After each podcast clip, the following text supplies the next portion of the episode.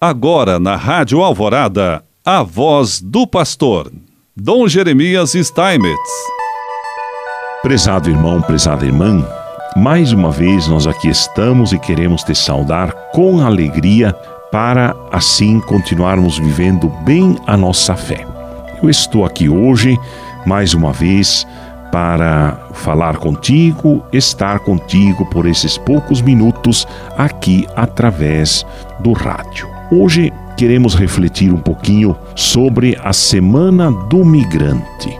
Hoje em dia, não há nenhum país que não tenha alguns dos seus filhos se movimentando de um lugar para outro, seja dentro ou fora do país. São diversos os motivos que os levam a migrar, mas a finalidade é sempre a mesma: encontrar uma opção de vida melhor. É tão visível o fenômeno da migração a cada dia que passa, ele torna mais forte, mais gritante, mais desafiador e muitas vezes os migrantes são vítimas. Portanto, um serviço pastoral a favor dos nossos irmãos migrantes se faz indispensável. Tendo consciência disso, o documento de Aparecida vê nos migrantes como novos sofredores e pobres que clamam no mundo de hoje e que precisam de um acompanhamento eclesial e pastoral e que, diante desse fenômeno crescente da mobilidade humana, a Igreja, como mãe, deve se sentir como igreja sem fronteira, atenta a esse fenômeno. Isso significa um compromisso para um mundo mais justo e solidário para com nossos irmãos migrantes. No aspecto da migração, o Paraná se revela como um estado de passagem Vale retomar o confronto que faz José de Souza Martins entre algumas regiões brasileiras. Segundo ele, se tomamos o Vale do Uruguai ao norte do Rio Grande do Sul, entre a chegada e a saída, onde os colonos permaneceram ali cerca de um século, no cultivo de uma agricultura de subsistência já em São Paulo e depois no Paraná, esse espaço entre a chegada e a partida se reduz a cerca de 40 ou 20 anos. Subindo para Mato Grosso e Rondônia, o tempo de resistência na terra se contrai ainda mais.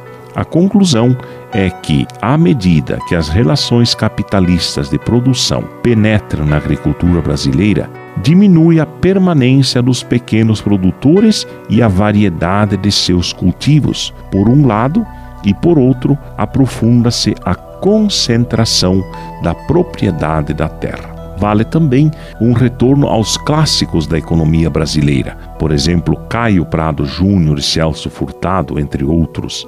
De acordo com eles, a agricultura brasileira assenta-se sobre o tripé, o tripé que é o latifúndio, o trabalho escravo e a monocultura de exportação. Esse tripé continua vigente, não só como chave ou metáfora da nossa história, mas como realidade bem viva. Nesse esquema, o colono é o peão das fazendas de gado, de cana, das plantações de grãos em geral. Ele vai à frente, derruba a mata, mata as cobras e às vezes os índios, prepara o solo, vive aí por algum tempo, até que lhe vem no encalço o fazendeiro com capital, máquinas, às vezes jagunços, obrigando-o a seguir adiante. Assim se expressa exatamente padre Alfredo Gonçalves.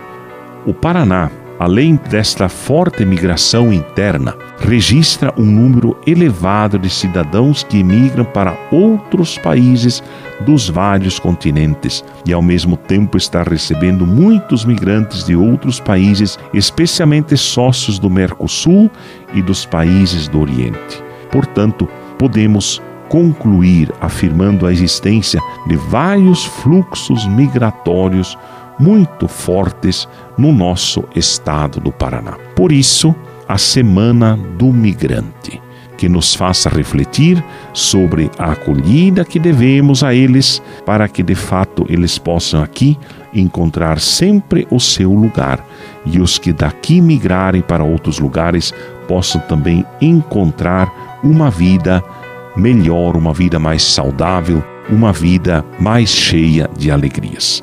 E assim te abençoamos em nome do Pai, do Filho e do Espírito Santo. Amém.